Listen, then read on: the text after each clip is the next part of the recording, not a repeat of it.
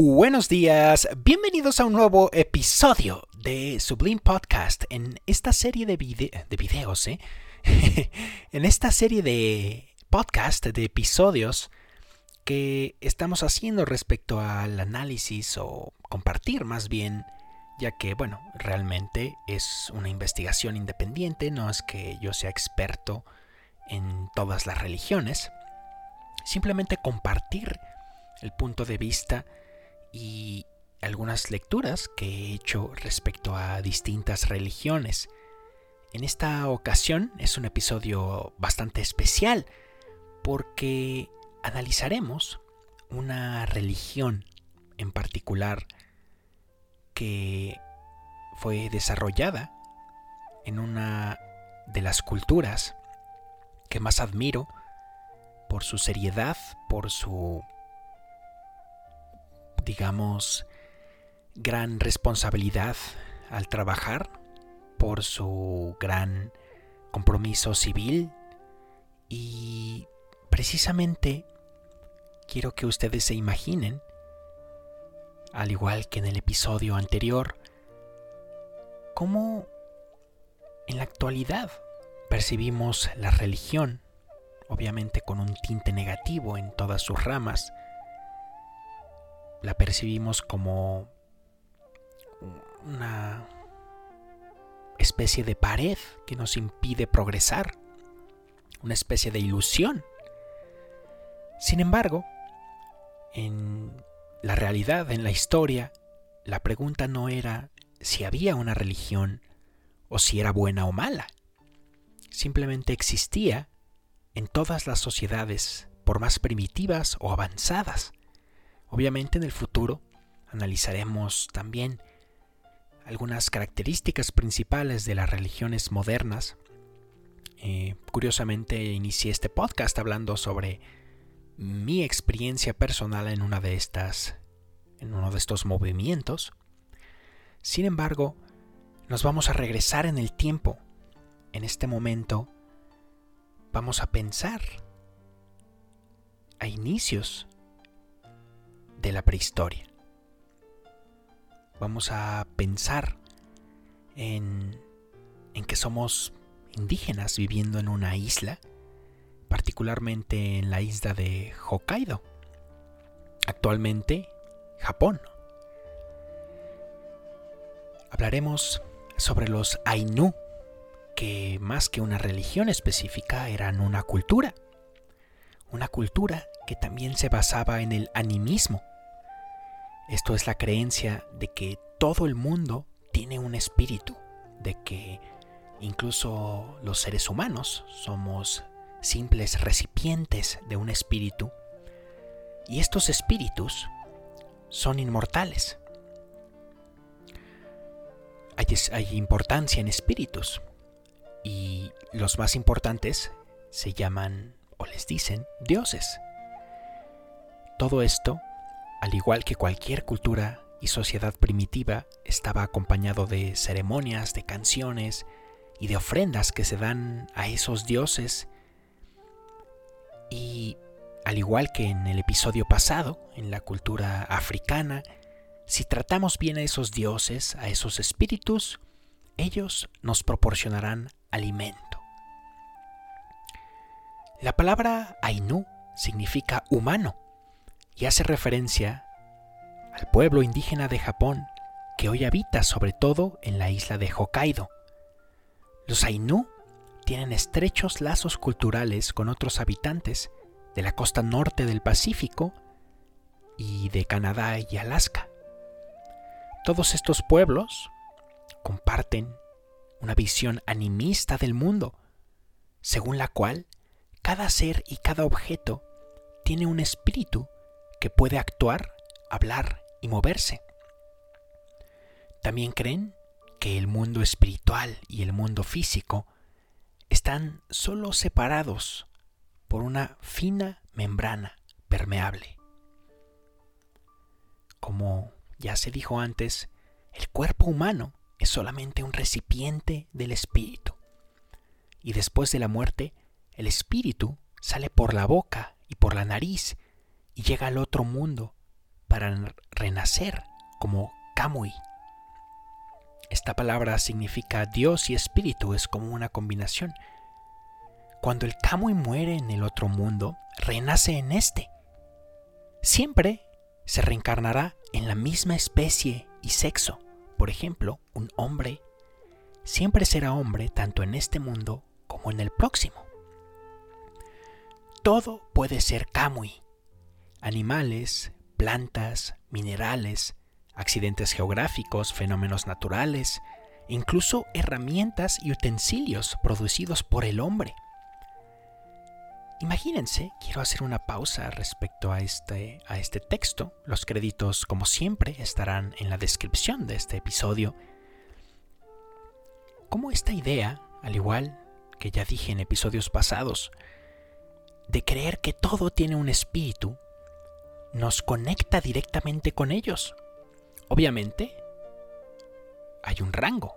El ser humano, el espíritu de un ser humano, no va a ser lo mismo que el espíritu de un rayo, de un trueno, o de una montaña, o de una roca, por ejemplo. Así, también el espíritu de un dios no va a ser lo mismo que el de un humano. Hay niveles de espíritu. Sin embargo, a pesar de que hay niveles de espíritu, nos conecta mucho más con la naturaleza. Ustedes tan solo pregúntense, ¿creen que si esta idea hubiera permanecido en idea en religiones modernas, por ejemplo, el judaísmo o por ejemplo el islam, ¿creen que hubiera cambiado nuestra relación con, por ejemplo, los bosques? ¿Con los ríos? Después de la ética protestante que hacía un énfasis particular en que todo está en sujeción al hombre por mandato divino directo? Bueno, hay muchos comentarios que hacer al respecto, inclusive la cultura consumista, la cultura capitalista, se ha aprovechado de esta cita del Génesis para, bueno, dañar irremediablemente, irreparablemente, toda la naturaleza que nos rodea. Como todo tiene espíritu, según los o los Aniu, también los objetos inanimados se consideran inmortales. Por ejemplo, la casa de una persona puede ser quemada después de su muerte para asegurar que su kamui tendrá un hogar en el otro mundo. Igualmente, las herramientas se pueden romper para liberar de esta forma sus propios espíritus y enterrarse con el cadáver para que el difunto los use en el otro mundo. Algunos Kamui tienen papeles en ambos mundos. Kotan Kor Kamui, por ejemplo, es el dios creador, pero es también el dios del pueblo y puede manifestarse en la tierra en forma de búho. Esto es interesante porque a pesar de ser culturas separadas, por ejemplo, la que hablábamos en el episodio pasado, la cultura del África, con esta en Japón, en Hokkaido, tienen una idea similar en que a fin de cuentas los dioses superiores se pueden manifestar en animales. Y son animales que estas culturas tienen por cotidiano. En esta ocasión fue un búho. En culturas africanas tiene más lógica un suricato, un ciervo o una mantis religiosa. Pero también quiero hacer énfasis en algo interesante que yo he visto en las culturas y las sociedades primitivas, por lo menos en las animistas. Si bien estos espíritus tienen rasgos sumamente humanos y obviamente se manifiestan por medio de animales, casi todas, en la mayoría de culturas, a pesar de ser animistas, todavía no hablamos de un politeísmo, mucho menos de un enoteísmo, mucho menos de un monoteísmo, siempre hay un Dios creador. Un Dios creador que es interesante porque se le puede rezar para que nos dé buena cosecha, por ejemplo. Es muy interesante cómo, por ejemplo, los humanos y Kamui tienen una estrecha relación que es tal que se habla de los Kamui como dioses con los que se puede discutir. Veremos en el futuro cómo esta característica también estuvo presente en la religión griega. Los, dioses en dicha religión eran prácticamente humanos con superpoderes, podríamos narrarlos de esa forma. Y podían arrepentirse. Discutían entre ellos, había opiniones entre ellos. Y es sumamente interesante cómo en la cultura, en la religión de los Ainu, incluso las palabras tienen un espíritu. Y su uso es uno de los dones que los humanos tienen y los dioses y las cosas no. Las palabras se pueden usar para negociar con dioses y cosas y también para complacer a los dioses.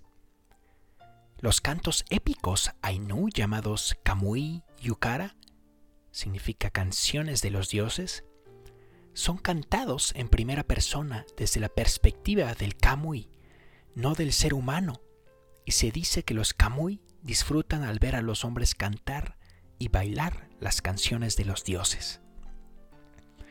Es sumamente interesante cómo esta cultura le da un poder especial que los dioses y las cosas no tienen, que es la palabra.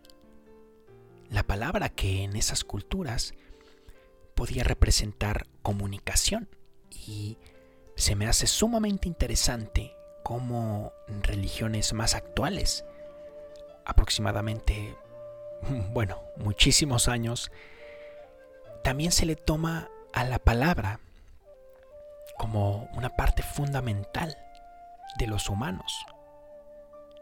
Me hace recordar incluso el famoso texto bíblico que dice en Juan capítulo 1, en el versículo 1, cómo identifica a la palabra o al verbo como lo primero que existió. A diferencia de los Aniu, esta palabra en el cristianismo, por ejemplo, es atribuida a Dios. En esta cultura, los dioses son quienes les dan esta característica exclusivamente a los seres humanos. Se me hace sumamente interesante esta cultura, ya que es de Japón. Eh, pero recientemente fueron admitidos como una cultura indígena de Japón. En próximos episodios hablaremos de otras culturas. Estamos todavía en la etapa primaria. Y espero que hayas podido hacerla. Quizá algo difícil, el ejercicio mental del que hablaba en el episodio pasado. No tratar de cerrarse, a pesar de que uno exprese una religión no tratar inmediatamente de pensar que es lo único que ha existido siempre, porque no es verdad, esa no es la verdad, no solo en el campo geográfico, sino también en el histórico. Por más devoto que hubiera sido un Ainu, no podía encontrar una Torah, no podía encontrar una Biblia, no podía encontrar un Corán, no podría encontrar un libro de ciencia que explicara el ciclo del agua o los rayos o los terremotos. No podían. Entonces, simplemente tratar de transportarse en la historia y en la mentalidad, pensando, a fin de cuentas, que siempre, o en la mayoría de los casos, hay un Dios que se encargó o se encarga de la creación y el sustento humano. Eso es algo que tiene en particular prácticamente todas las religiones que he leído. Si has llegado hasta este punto, te agradezco demasiado tu tiempo. Nos vemos en un próximo episodio de Sábelo Todes en la serie Religiones en Sublime Podcast. Hasta entonces.